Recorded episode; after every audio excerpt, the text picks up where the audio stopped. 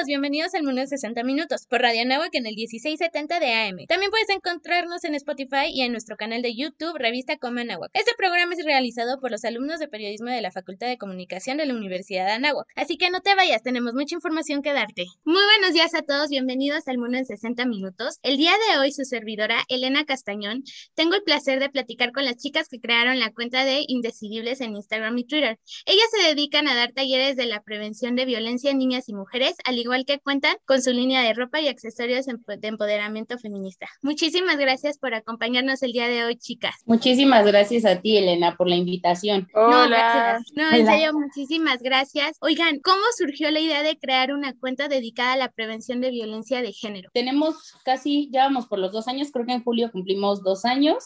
En realidad todo empezó por los productos, o sea, era más como esta, eh, sabemos que las mujeres cada vez ocupan más espacios y necesitamos que usemos también aquellas cosas que nos representan y mandar un mensaje al estar paradas en ellos con lo que traigamos puesto y con lo que podamos decir con nuestras palabras.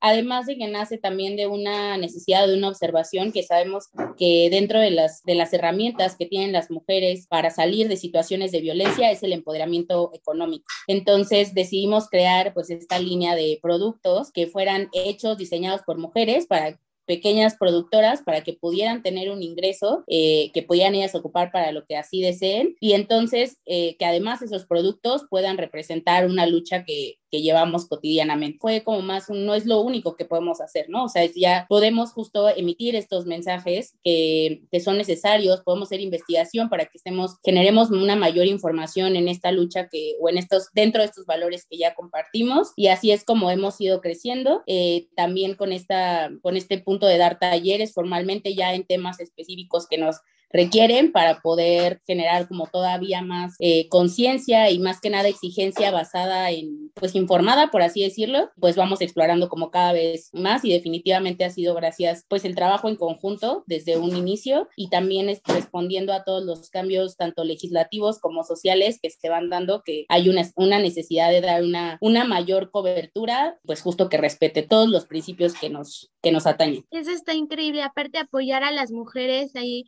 vendiendo sus productos, porque la verdad eso les sirve muchísimo. Oigan, ustedes todo lo manejan ahorita vía redes sociales, ¿verdad? Somos una colectiva y las redes sociales las usamos para, pues, para comunicar. Es un canal de comunicación con las personas, con las mujeres, las cuales, eh, pues, están cerca de la colectiva, pero también están cerca de la lucha feminista y de la lucha contra la violencia de género. Entonces, no, no solo es la cuenta, que pues también estamos existiendo por vías formales, estamos, salimos a las calles. El 8 de marzo pasado eh, íbamos, íbamos, como articulando la colectiva, pero se conformó un pequeño contingente. Y sí, pues ahorita a raíz de la pandemia estamos, pues el principal canal de comunicación son las redes sociales, pero no, no estamos, no dudamos que después vamos a salir a, a las calles y nos vamos a encontrar en espacios para los talleres presenciales o nos vamos a encontrar en una marcha. Oigan, pero justo ahorita hablando del 8 de marzo, ojo, no celebramos a las mujeres, sino que las conmemoramos. Y muchas dicen, no, es que sí hay que festejar, hay que decirle felicidades a la mujer. ¿Cómo le explicaría a estas personas lo que es el 8 de marzo realmente? Esta pregunta me gusta mucho,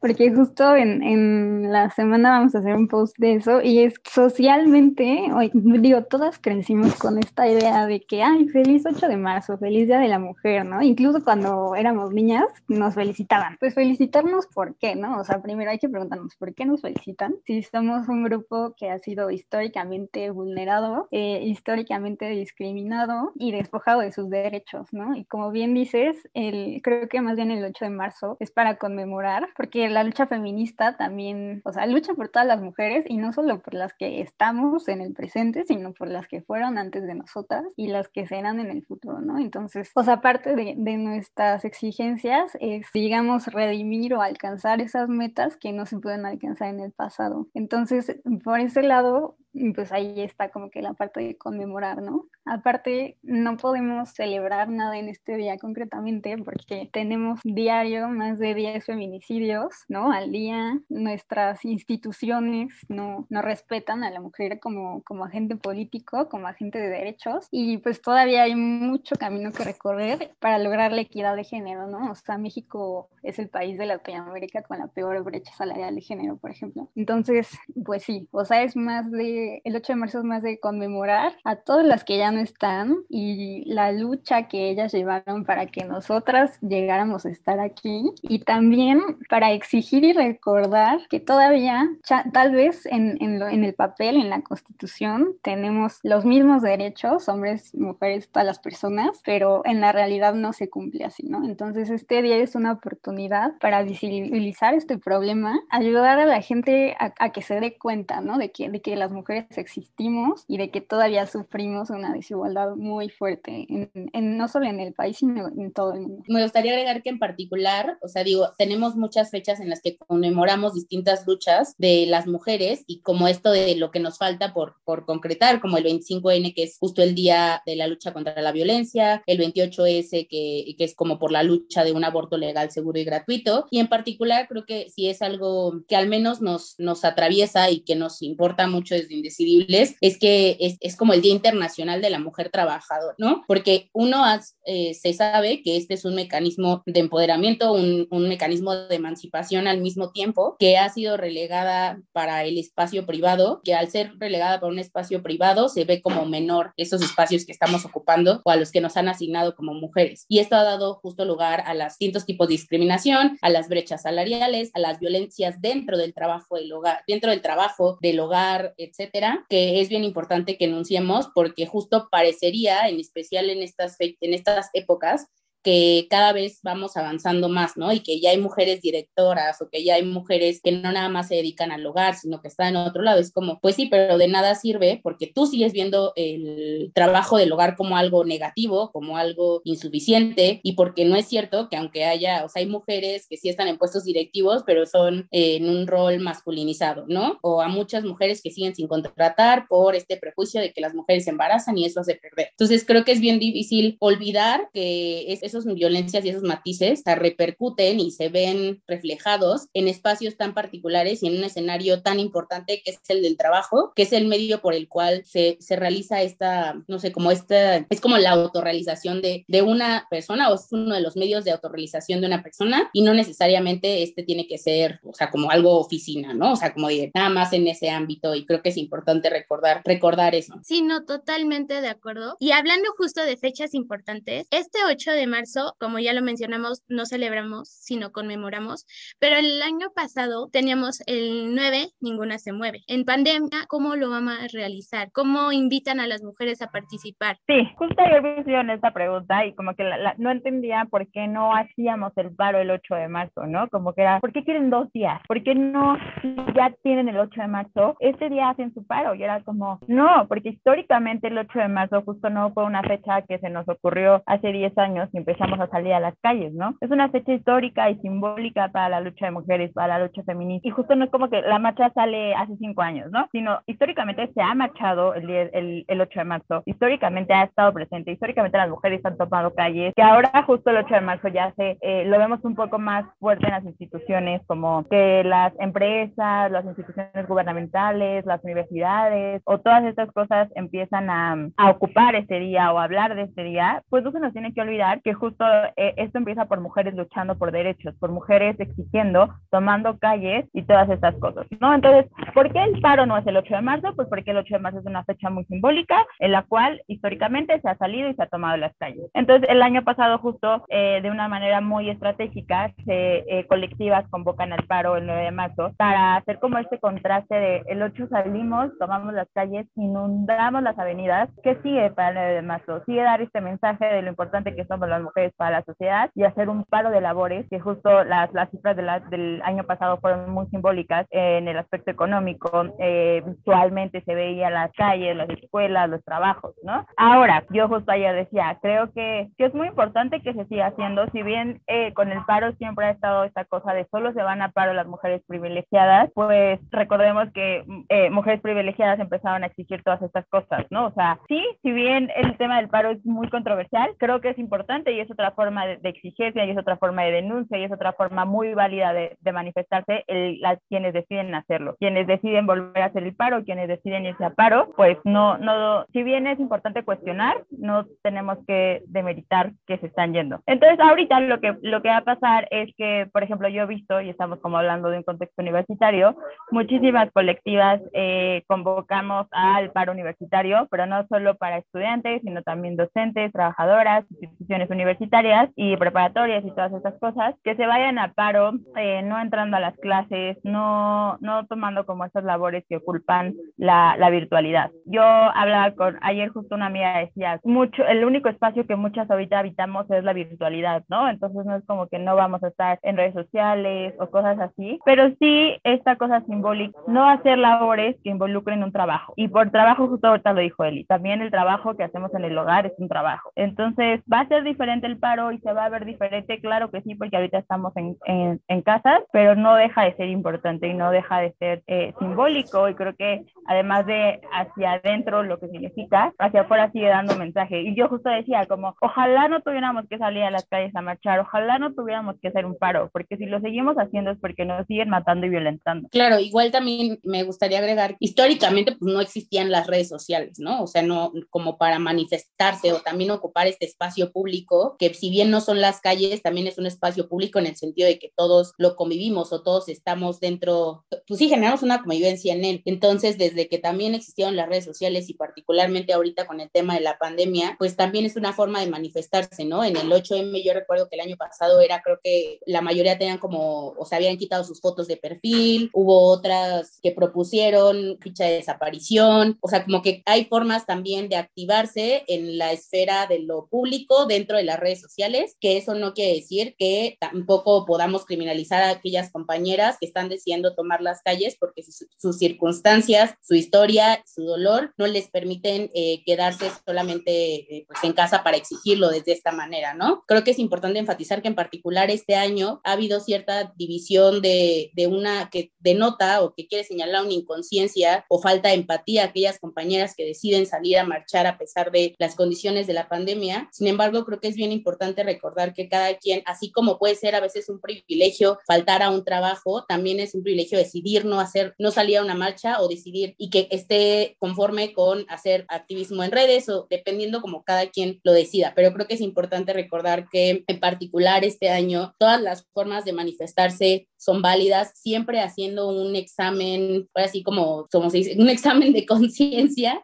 para ver si aquella forma en la que nos estamos manifestando o que estamos invitando a otras personas a manifestarse no es violenta para alguno de estos, para alguno de los otros grupos que están dentro de mi misma lucha, ¿no? Y pues justo eh, el paro del, del 9M es también para hacer esta paradoja de un día todas están y al siguiente día no están, porque al final es la realidad de muchas de las compañeras que, que desafortunadamente ya perdieron la vida o que se encuentran desaparecidas y no, no tenemos conocimiento de eso para. Y ahora que lo mencionan, muchas se van a animar a salir a las calles. ¿Qué consejos le darían? Salir con miedo, salir, eh, les recomiendo muchísimo checar las redes sociales de Indecidibles porque tenemos por ahí una entrevista con una experta en protocolos de seguridad para marchas y algunos posts que pueden, que pueden ver. Pero pues, ajá, salir acompañada si puedes, si no puedes, escríbenos y nosotras te podemos pasar eh, contactos de mujeres que sabemos que van a salir a marchar para que no vaya sola. También como ir llevar agua, no llevar ropa cómoda,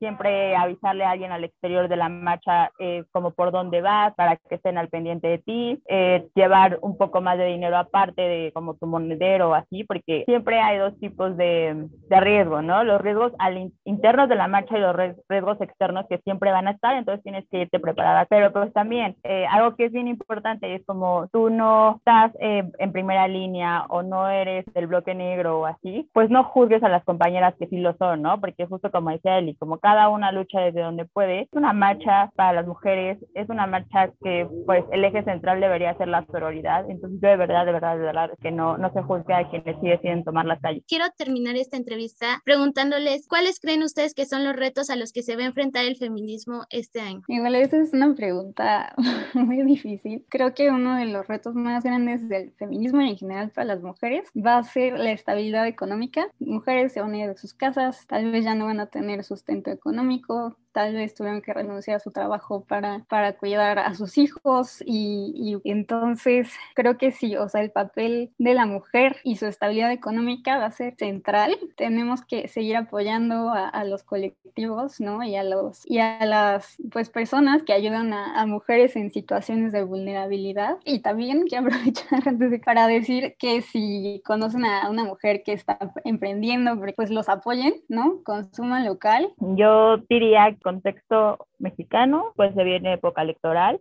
uno de los retos justo es exigir a las y los candidatos que vayan, que no solo se apeguen a una agenda cambiando su logo a morado, ¿no? Que realmente tengan acciones afirmativas, ver cómo votan ahorita, ver qué están votando y cómo es el voto y ver si realmente después en campaña les vamos a creer que están a favor de los derechos de las mujeres.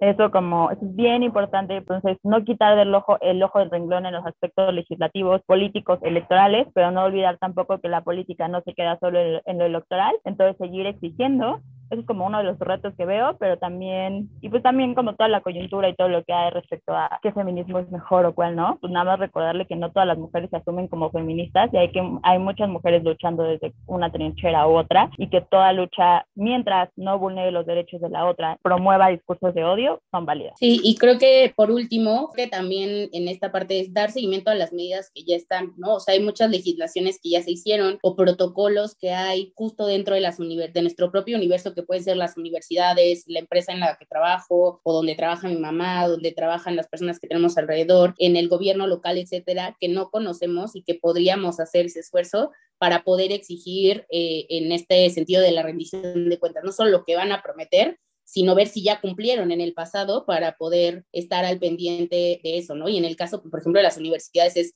pues hazlo cumplir. O sea, finalmente, si ya tienes un protocolo, qué bonito, pero si de los 20 casos que te han llegado nada se ha resuelto uno, pues algo está mal, ¿no? Y justo visibilizarlo, hablarlo en voz alta. O sea, creo que lo que ha funcionado es seguir justo ocupando estos espacios de, de virtual para visibilizar todo este tipo de cosas e informar a otras compañeras, porque seguramente también animaremos a otras. Pero sí ejercen presión mediática para que la sociedad no suelte el ojo de ahí, que al final estén también responsabilizados y se analicen los propios actos. Por último, también me refiero como en esta parte organizacional, en las empresas, revisar esos protocolos, exigir ahora en el que, que puedan hacer un plan de capacitación de género, qué medidas van a meter y todo esto y que tenga fechas, que tenga acuerdos y que no nada más sea como una, nos pusimos esto morado, vamos a dar una plática que ni siquiera le vamos a pagar a la persona que va a venir y ya, o sea, sino como exigir acciones que se vayan a tomar a partir de esto. Y por último, pues justo invitar que hay muchas compañeras que tampoco van a poder hacer el paro el 9 debido, o sea, ni siquiera el paro virtual, ahí tengo compañeras que tienen pacientes, por ejemplo, y que no pueden, no pueden dejarlos. Entonces también hay unas acciones que están convocando como cambiar tu foto de Zoom, tu foto de WhatsApp, poner este, mensajes de, como statements, o sea, creo que hay muchas cosas que se pueden hacer y cada quien justo es libre de encontrar estas manifestaciones. Y nada más, por último, nos gustaría invitarlas, vamos a tener una campaña de donación de fondos, el 30% de las ganancias generadas eh, a partir del 5 de marzo y hasta el último día de marzo, junto con una pastelería que se acercó con nosotras para colaborar, se llama Cosmos Bakery, lo vamos a donar causas de trabajadoras sexuales y trabajadoras del hogar. Entonces, pueden apoyar desde muchos lados, pueden manifestarse desde muchos lados. Muchísimas gracias. Bueno, pues ya estamos de vuelta aquí en el mundo del 60 minutos, aquí en Radio Anáhuac 1670M. Este, recuerden que este es un programa de reporteros universitarios y en este segundo bloque estaremos con Manu Portillo, eh, comunicólogo con más de 10 años de experiencia en medios digitales y televisión en las fuentes de fútbol y de boxeo. También es docente con ejercicio en México y en Europa y su recorrido laboral pues ha estado en el financiero, en Televisa Deportes, el Nuevo y Medio, en la Universidad Nacional Autónoma de México y en la Academia de Montpellier, en Francia. Y bueno, primero que nada, te doy la bienvenida, Manu. ¿Cómo estás? Hola, hola, Maximiliano, Maxi Ramos y Max Daniel, muchísimas gracias por, por la invitación. Un gusto haber sido considerado para, para hablar de, de, algo que tanto nos apasiona como es el periodismo y más en este espacio para, para estudiantes. Tocayo, qué gusto saludarte. Tocayo, un gusto estar otra vez aquí contigo y pues muchas gracias Manu por atendernos y darnos la exclusiva en esta entrevista de algo que, como dices, nos apasiona, que es el periodismo. A la orden, cuando quieran. Y bueno, este, Manu, pues primero empiezo eh, preguntándote, pues sabemos que, que, el aficionado cada vez en, en, en, el fútbol demanda los porqués, ¿no? Este, el por qué suceden lo, lo, que pasa dentro del terreno de juego. Este, quería explicarte, ¿desde cuándo tú ves que nace esta necesidad por comunicar el, la, la parte táctica para que los aficionados pudieran comprender? Mira, eh, a mi entender y, de lo que yo he vivido, digo, tampoco te puedo hablar de, de, mucho más atrás, tengo, tengo 32 años actualmente, entonces, ¿qué te puedo decir? A partir de que tengo 10, 12 a conciencia, ¿no? Tengo claro lo que son los medios de comunicación y, y, demás. Yo empiezo a ver esta segmentación de la audiencia, porque para mí ese es el fenómeno actual, la segmentación de la audiencia, a partir de que Internet detona y se convierte en, no sé si el principal, pero en uno de los principales medios o fuentes de información. Ojo, no medios de comunicación, sino fuentes de información. ¿A qué voy con esto? La gente hoy en día, ¿en dónde o a través de, de qué medios de comunicación se entera antes de, los acontecimientos? Ya no es esperar al noti estelar, ¿no? De, la noche, ya no es este, mucho menos esperar al periódico al día siguiente, y, e incluso ya no es ni siquiera a través de la radio. Hoy en día nos enteramos de fallecimientos, de eh, acontecimientos relevantes eh, de última hora a través de los medios de, de, comunicación digitales, a través de Internet, pero sobre todo también a través de las redes sociales. Entonces, ¿qué nos permite el Internet y esta masificación de su consumo? Bueno, pues nos permite de entrada individualizar. Antes, por ejemplo, cuando prendíamos la televisión y poníamos un noticiero, cuando eh, sintonizábamos algún programa de radio, cuando comprábamos el, el, el, periódico, no teníamos mucha opción, ¿sabes? O sea, era lo, lo que estaba ahí y, y, poco más, pero ahora a través de las redes sociales tenemos una oferta inmensa, entonces podemos elegir exactamente lo que queremos leer y de quién lo queremos leer. Y no solo eso, también nosotros nos convertimos a veces en emisores de noticias, ¿no? ¿Cuántos, cuántos videos exclusivos, cuántos videos clave en, en, la, en la, diseminación de, de, muchas noticias se han dado a través de terceros que no son profesionales de la información, pero que están ahí, que captaron el momento a través de, de su celular. Entonces, esta, esta apertura ¿no? a una comunicación multidireccional, diría yo, es lo que permite que cada uno de nosotros empecemos a buscar contenidos más afines a nuestros gustos. Y yo creo honestamente que no es que antes eh, las audiencias no, no tuviesen esa, esa sed ¿no? de, de, un conocimiento más profundo de, de, lo que les interesa, hablando en específico de, del fútbol o del deporte. Siempre ha habido, pero no tenían esa oportunidad de buscarlo, de pedirlo, ¿no? de, quejarse, de, aplaudirlo cuando lo escuchan. Entonces, es a partir de este momento en donde ya podemos elegir lo que queremos escuchar y cómo, cómo queremos que nos lo cuenten. Entonces empieza a darse ese boom. Y, y tú, tú lo, lo sabes eh, perfectamente, Maxi y también Max, Max Danel, porque son, son gente muy, muy, joven, eh, figuras eh, del análisis actual, ¿no? Como, como mi, mi, colega y amigo Pepe del Bosque, pues empieza a tener notoriedad a través de, de, las redes sociales. Pepe del Bosque da a conocer a través de las redes sociales. Este, Edu Torres, por ejemplo, ¿no? Eh, también otro, otro influencer hoy en día, Roberto Testas, o sea, gente que se empieza a dar a conocer gracias a las redes sociales. Entonces, de nueva cuenta, yo le atribuyo esta, esta revolución ¿no? de, de, de, los analistas y, y, del deseo por conocer más los porqués, como mencionaste tú, gracias a, al Internet. Oye, Manu, y continuando con, con este tema, eh, ¿cómo, ¿cómo lo puedo desarrollar? A ver, o sea, sabemos que ahorita, pues, hay muy poco espacio para, para ese periodista, como slash analista, que, que quiera hablar sobre táctica, ¿no? Y que ahorita emigra a pues a, como tal al deporte. Eh, tenemos la figura de en, en, los mineros de Zacatecas, ¿no? Eh, de, de, Raúl Bat Pérez, de Luis Gil, este, ¿cuál crees que sea, bueno, primero que nada, eh, la falta de espacio y sobre todo, cómo podemos este, entretener, porque pues parte de, del periodismo también un poco es el entretenimiento, ¿no? Este, ¿cómo podemos adoptar un lenguaje más ameno, más no tan técnico o, o, probablemente sí técnico, pero que lo pueda captar la audiencia de mejor manera para que le pueda pues darle más, más gusto a la táctica, ¿no? O sea, en los medios. Sí, de entrada yo creo que el debate es ¿por qué no hay espacios en los medios con mayor penetración? Porque espacios hay desde el momento en que puedes abrir una cuenta de Twitter y puedes decir lo que se te antoje. Puedes abrir un canal de YouTube y de igual forma, mientras no, no te saltes por ahí normas, ¿no? Desnudez, sexo, otro tipo de cuestiones, YouTube no te va, no te va a bajar el contenido, ¿no?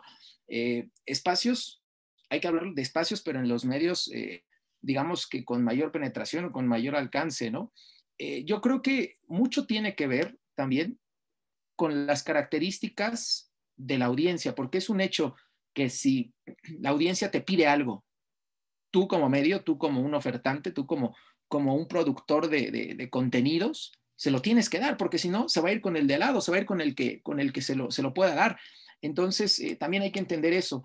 ¿Por qué no vemos tanto análisis, por ejemplo, en TUDN? ¿Por qué no vemos tanto análisis eh, en, TV Azteca? Incluso si, si, si, me lo preguntas en ESPN, pues bueno, porque la, gente que consume ese tipo de productos no lo demanda. E incluso me, ha pasado, digo, yo, yo se los cuento a ti, Maxi, y a ti, Max, Max Daniel, cuando yo estaba en, en, Televisa Deportes, yo pugnaba porque se ofreciese contenido más cercano al, al, análisis, al entendimiento del juego, al raciocinio. Y cuando tuve esa oportunidad de eh, crear ese tipo de contenido, la respuesta no era la esperada. ¿Por qué? Porque la gente, ah, perdón ustedes por, por la palabra, eso es de mamadores. Ah, si el fútbol no es ciencia nuclear, ay, pero no es cierto, no es cierto. Todo se resume a que no ganaron porque les faltaron este, tompiates, ¿no? Entonces, eh, también ese tipo de, respuestas no las ves, por ejemplo, si tú te vas por ahí a Coaches Voice y, y pones una plática de Yacer Corona explicándonos el modelo de juego que más le gusta o si tú te vas a Editorial Pushkas y, pones un texto de análisis acerca de, las figuras eh, jóvenes más importantes en Europa, depende mucho, depende mucho de, la audiencia. Ahora, ¿qué es un hecho? Que si estos medios de comunicación cada vez más van incluyendo este tipo de contenido, si acaso como una manera de, pues, de relleno, si tú quieres, van a ir despertando interés en, en la audiencia, porque de tanto escuchar, uno se pregunta, y bueno, ¿por qué carajos hablan tanto y tan seguido de esto? Un ejemplo muy, muy, muy concreto, Juan Carlos Osorio. No vamos a hablar de resultados, no vamos a hablar de que si nos gustaba o no. Digo, yo soy un defensor a, ultranza del profe. El tema es que a través de Juan Carlos Osorio empezamos a oír conceptos tácticos. Entonces eh, comenzamos con el, ¿y qué es eso? Eh, interiorizar, bascular. Eh, y empezamos primero por, como por denostar, porque normalmente la, gran mayoría es escuchamos algo que no, no entendemos y pues por miedo lo rechazamos y decimos, no, ¿qué es eso? Nos está vendiendo humo. Pero hubo algunos otros que empezaron a buscar, ¿y qué, carajos es vascular? ¿Y qué carajos es interiorizar? ¿Y cómo, cómo estamos hablando de esos términos? Y empiezas a aprender. Entonces yo creo que la única manera es, es eso, mediante una repetición y es constancia y es paciencia y es sabiendo que poco a poco la gente se va a ir abriendo a este, a este, nuevo, este nuevo paradigma ¿no? de, ofrecer contenido, que viene muy de la mano con lo que me preguntabas. ¿Cómo ofrecemos este contenido? ¿Vamos a hablar con, tecnicismos, con palabras rimbombantes o con préstamos, porque eso, esos son préstamos de, un uso del lenguaje más eh, hispano, ¿no? que realmente mexicano, porque muchas veces esto, esta terminología táctica es de la que se valen los, los colegas españoles o los entrenadores españoles. Entonces, no es que sea uno mamador, no es que sea uno vende humo, es que está incorporando préstamos de otro, de otro uso del lenguaje. Entonces, simplemente hay que entender que así hablan en España, ¿no? Entonces, ¿cómo empezaría yo? ¿Cómo sugiero yo que empiecen?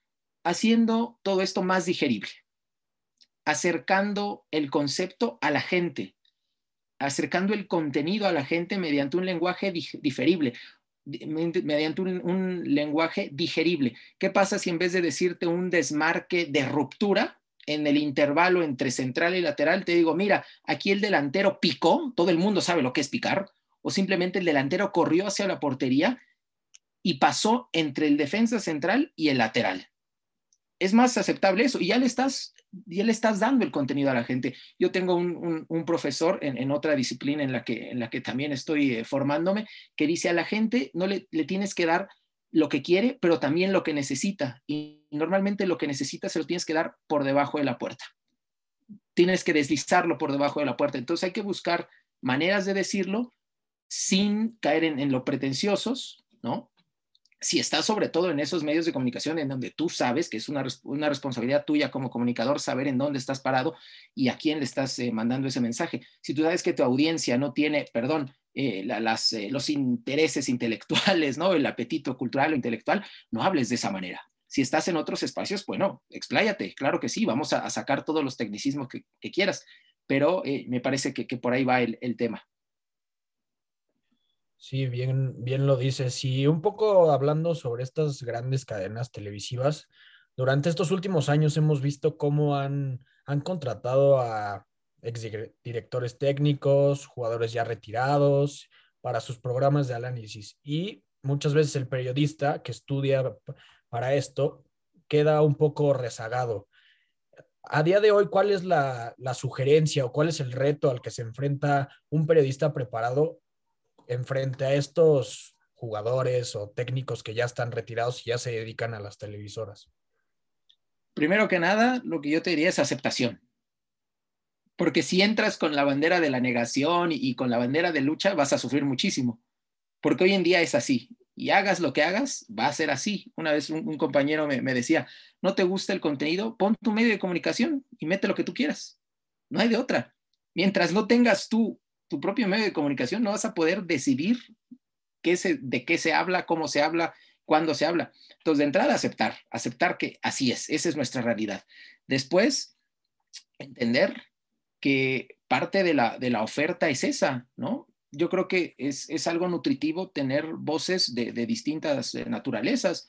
Tienes la visión de un periodista deportivo, tienes la visión de un árbitro, tienes la visión de los protagonistas del juego, porque eso es un hecho. Nosotros entendemos el, juego y de forma muy válida, lo vivimos y, estamos a veces mucho más informados a profundidad que los mismos protagonistas del juego, pero es un hecho que nosotros no sabemos lo que es estar en una cancha. Lastimosamente, digo, algunos no nos dieron las rodillas, otros ni siquiera nos interesó probarlo, pero nos detenemos en una experiencia de vida.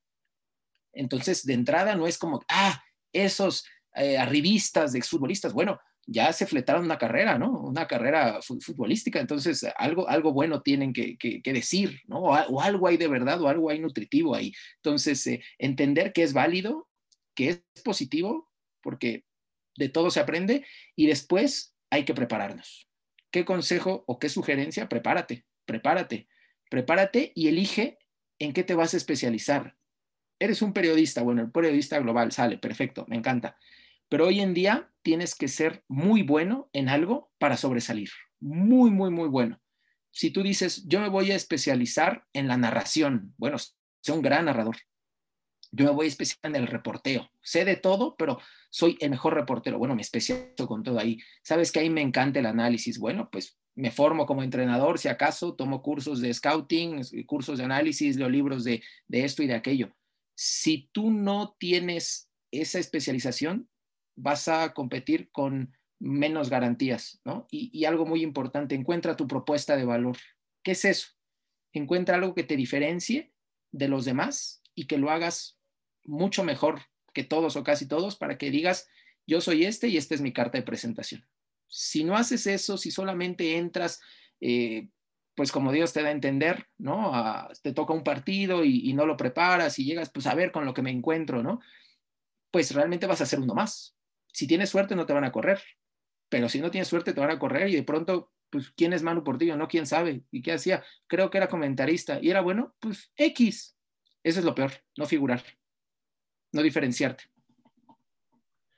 Sí, como dices, pues el, hacerte un nombre, ¿no? El, darte, darte a escuchar y, y, yo creo que bien lo dices, se complementan mucho esta parte de los jugadores y el periodista. Eso es lo que nos quieres decir, ¿no? Finalmente, uno hace el análisis entre los dos mucho más ameno y mucho mejor, más, más lleno. Sí, sí, sí, las perspectivas al final nunca van a ser las mismas, nunca.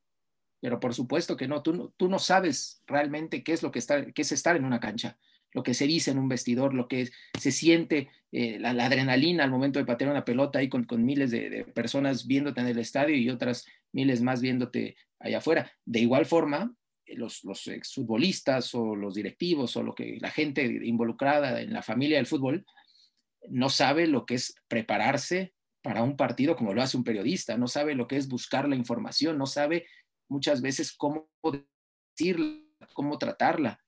Entonces, eh, mientras no crucemos eh, esas fronteras, ¿no? Mientras no pretendamos tú como periodista tener la verdad absoluta porque eres más culto que, que, el, que el exfutbolista, mientras el exfutbolista no te quiera venir a decir cómo ser periodista, yo creo que estamos bien. Manu, pues te agradecemos mucho, este, mi tocayo y yo, por este espacio que, que nos das. Este, algunas últimas palabras que quieras decir. No, nada, encantado, encantado por la, la oportunidad ¿no? de estar acá y, y reconocerles eh, este, este esfuerzo por, por empezar a, a, ganar experiencia, ¿no? Me parece, me parece clave porque no, no es buena idea esperar hasta que uno termine la carrera para ganar experiencia. Siempre es importante ir dos o tres pasos adelante y ya, ya salir de, la escuela sabiendo eh, cómo está la, la, realidad. Una cosa es el aula, una cosa son los libros, sin, sin denostar a, la docencia, que mira, yo también soy docente y me encanta, pero una cosa es que te lo cuenten y que tú sepas muy bien la fórmula, ¿no? A más B igual a C, a que tú la ejecutes. Eso, eso te, te abre, te abre los ojos y, y, los felicito y, y encantado de platicar con ustedes, mis queridos Max, Ramos y Daniel. Bueno, pues muchas gracias a todos. Este, gracias, Tocayo. Este, también a ti. Este, no olviden que este es un programa de reporteros universitarios. Este, no olviden sintonizarnos siempre los lunes aquí en El Mundo en 60 Minutos. Y pues nada, eh, volviendo al comercial, hablaremos eh, de la sección de deportes y tendremos otros temas que platicar.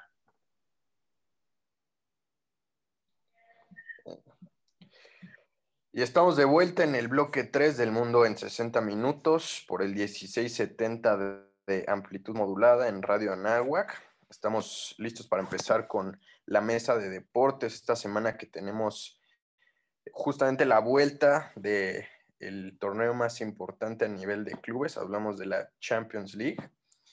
Una, una semana que, que, se viene interesante porque pues se definen, eh, se definen las series de, de octavos de final, la primera ronda de los octavos de final y para comentarla, estoy con mis compañeros Maximiliano Danel y Max Ramos. ¿Cómo estás? Empiezo contigo, Max Danel. Lalo, un gusto estar aquí contigo una mañana de lunes. Pues sí, se vienen partidos interesantes. Vamos a ver cómo se plantan estos equipos en, en la vuelta. Ya vimos lo que nos ofrecieron en la ida, pero pues hay cosas interesantes para esta vuelta. Es correcto, se van a venir partidos bastante duros, unos cierres eh, muy disputados. ¿Qué opinas, Max Ramos? ¿Cómo estás? ¿Qué tal, Lalo? ¿Qué tal, Tocayo? Gustos en saludarlos. Y así es. Este, si viene la primera vuelta de los octavos, este, partidos sumamente interesantes y algunos que tal vez que podemos pensar que ya están finiquitados, ¿no? Sí, posiblemente por ahí hay partidos que se, que se sienten un poco más eh, ya, ya decantados hacia un lado. Eh, por, por, ahí el caso del París, aunque aunque bueno, va a ser complicado, ¿no? Que, pues miren, para empezar, me gustaría hablar de, de, la Juventus contra el Porto, que por ahí el Porto dio la sorpresa eh, ganándole en casa la Juve, un 2 a 1 que pocos esperábamos y por ahí la, la victoria pudo ser un poquito más amplia. ¿Qué, ¿Qué, va a suceder? ¿Cómo se va a plantear eh, el Porto en esta, en esta vuelta? ¿Qué es lo que podemos esperar de, del equipo portugués? ¿Qué opinas tú, Maximiliano Ramos? Pues mira, eh, creo que la verdad va a un partido cerrado. Este, sabemos que la lluvia ha tenido muchas complicaciones esta temporada. Eh, el equipo de Andrea Pirlo pues no ha encontrado ese sistema, ¿no? Ese modelo de juego que, que pueda hacerle trascender en o sea, en Champions League e incluso en la misma liga italiana, ¿no? Entonces, este, yo creo que va a terminar pasando, pero si mete un gol el, el Porto se va a poner la cosa muy, muy complicada. Este, recordemos que, el año pasado el, el, Olympique de Lyon se carga a la Juventus de, de, la misma forma, ¿no? Con un gol de visitante que, que lo obligó a meter, eh, que, lo, que lo estaba obligando a meter tres goles. Entonces, creo que tiene que salir la figura de Cristiano Ronaldo más que nada, este, que estos son los partidos en los que se le pide y como y casi siempre responde, ¿no? Entonces, este, pues yo creo que, que va a ser un día este, en el cual Cristiano Ronaldo pues se va a despachar con un gol mínimo. Sí, correcto. Creo que aquí es donde tienen que pesar justamente las figuras o por lo menos los nombres que tiene eh, la Juventus. Y a pesar de todo, a pesar de caer en el marcador 2 a 1, eh, la, la, Juve fue superior en cuanto a posesión de balón, como siempre, priorizando eso, pero como que el fútbol me parece que ha caído un poco en esa, en esa tendencia, ¿no? De que los equipos tienen más posesión de balón, pero al final del día no son más contundentes. Entonces, eh, me parece complicado aquí que, la Juve pueda eh, encontrar, definir un, sistema de juego para el partido que, se viene, pero igualmente me parecería que, van a echar toda la carne al, asador, ¿no? ¿Qué, ¿Qué, opinión tienes tú al respecto, Max Daniel? Pues sí, realmente se están jugando su temporada. Bueno, recordemos que están en la final de la Copa Italiana, pero en lo que es la liga no les ha ido nada bien. Se encuentran ahorita en cuarto lugar, a 10 puntos de, del Inter de Milán. Y pues sí, se juegan aquí todo, toda su temporada realmente. Veremos cómo, cómo va la figura de Cristiano Ronaldo en este partido, porque para esto lo ficharon, para partidos como estos. En temporadas anteriores ya se ha visto como contra el Atlético de Madrid, que sí responde, pero vemos que a su equipo le falta ese salto de calidad, ese, ese, ese push que tuvo temporadas anteriores llegando a finales de Champions. No sé si por la llegada de Cristiano, como que el equipo se conformó mucho con esa figura y ya no, y ya no maneja esa ambición que tenían antes. Pero pues la ambición de un solo jugador puede ser más grande, pero yo no creo que, les dé para mucho más. Van a avanzar a la siguiente ronda, yo creo que de eso no hay, no hay duda, pero no les va a dar tanto el, el juego para, para tener más victorias. Sí, de acuerdo. De hecho, es justamente ese el tema, que la meta exclusiva de este equipo, más allá del torneo local, que me parece pues como obligado ya, es trascender en esta competencia como el de algunos otros. Entonces, la verdad es que sí, en caso de que incluso trasciendan una, fase más y sean eliminados, no va a haber servido de nada porque el objetivo exclusivo de, la vecchia señora es trascender y ganar el torneo. Y por otro lado, pues encontramos eh, el, martes que también eh, hay dos partidos, el, el, segundo encuentro, un encuentro que me parece a mí atractivo por lo que envuelve a uno de los equipos que se enfrentan, que es el Sevilla, que viene de, enfrentar una derrota, pero devastadora, devastadora, porque por cómo se dieron las cosas. Van, eh, es el Sevilla contra el Borussia Dortmund, pero el Sevilla viene de, caer apenas eh, la semana anterior contra el Barcelona en la Copa de Su Majestad el Rey una, derrota dramática, una derrota que duele en, últimos minutos, teniendo dos goles de ventaja. Al minuto 93 Piqué se hace de, hace eh, el, gol que los daría, les daría el empate al Barcelona y llevaba el, juego a tiempos extra. Y apenas dos minutos después, todavía en el agregado, Braithwaite consolida la victoria y deja sin, esperanzas al Sevilla. Entonces, ya quedaron sin, la Copa del Rey. En la liga eh, las cosas se ven difíciles, aunque están todavía ahí intentando colarse a primeros lugares. Y ahora lo que les queda es apostar por, por esta competencia, porque bueno, ya la Europa League son dueños y señores, pero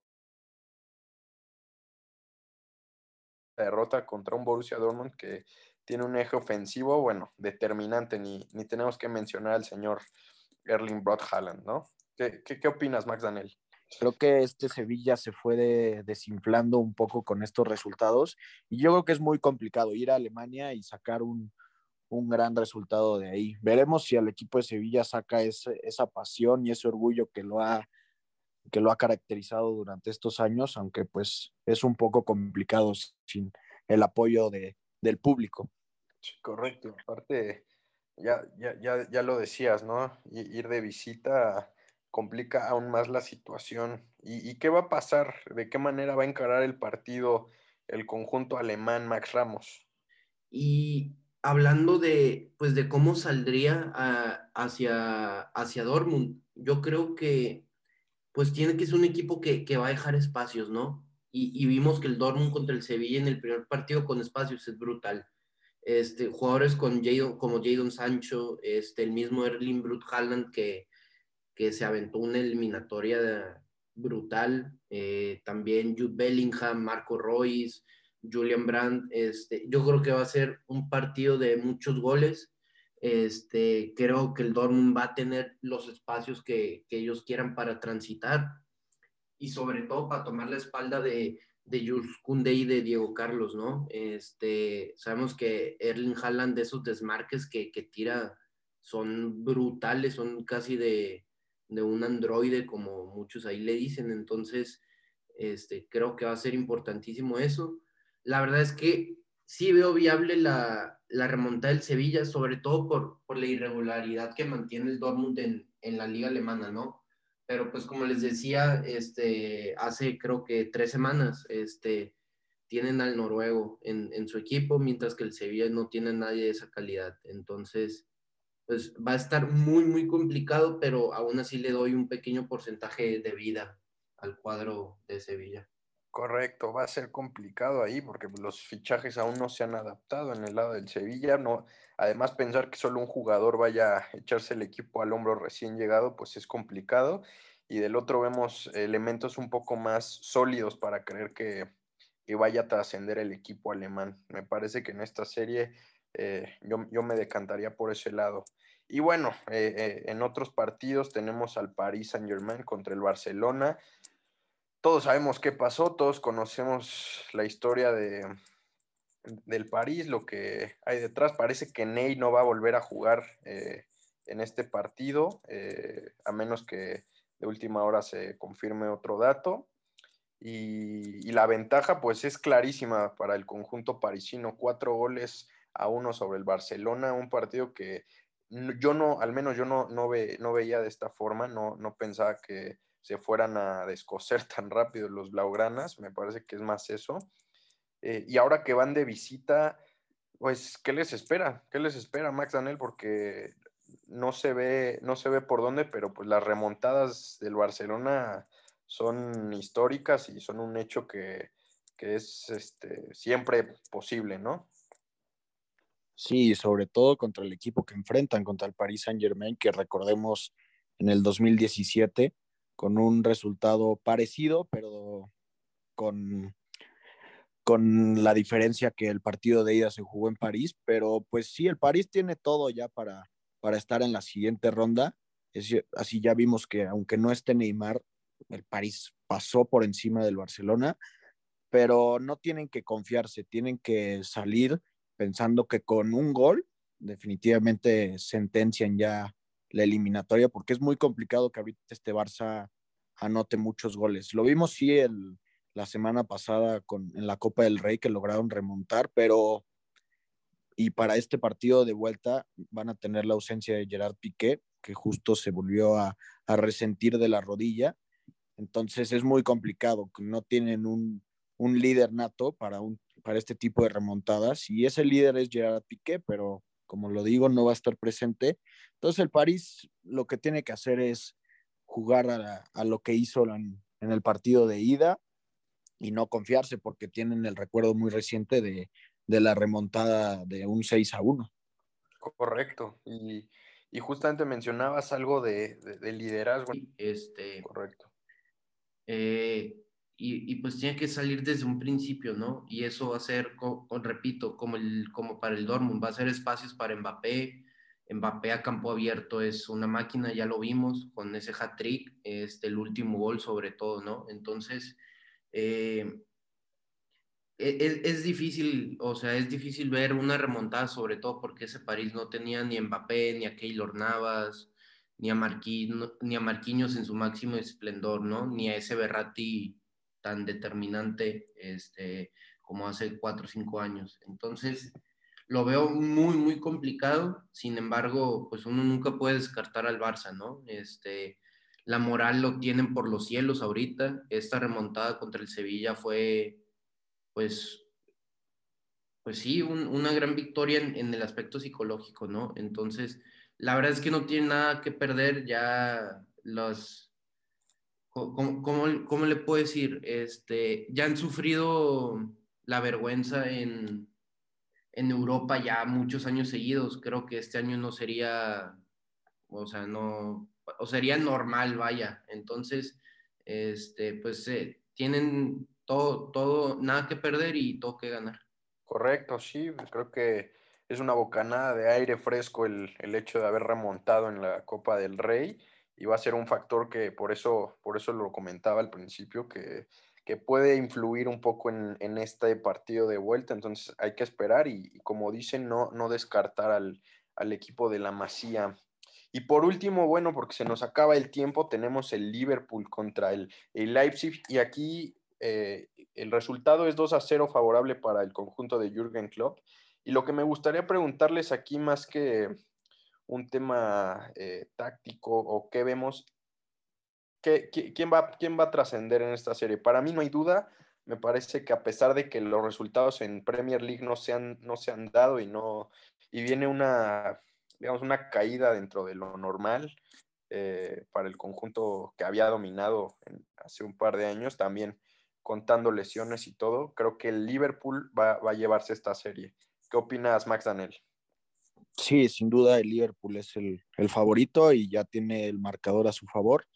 Y, pero también recordemos que tiene seis partidos sin ganar en casa, pero yo creo que esta será un, un uno a uno. Ese es mi resultado final. Va, a ser, va a ser una buena serie. Me parece que es un partido, y lo decíamos hace, hace unas semanas, uno de los encuentros más verticales y más dinámicos en cuanto al fútbol que practican estos equipos, porque son, son, son rápidos.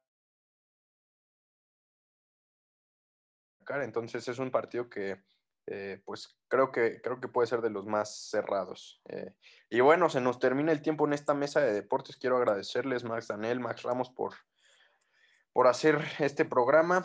Eh, creo que se vienen buenos partidos. El análisis va a estar la semana que viene con las, con las siguientes series que se cierran de octavos de final de la Champions League. Eh, muchas gracias. Y eh, terminamos con la mesa de deportes. Es un programa hecho por estudiantes universitarios. Eh, el mundo en 60 minutos, todos los lunes a las 8 de la mañana por el 1670 de AM. Listo.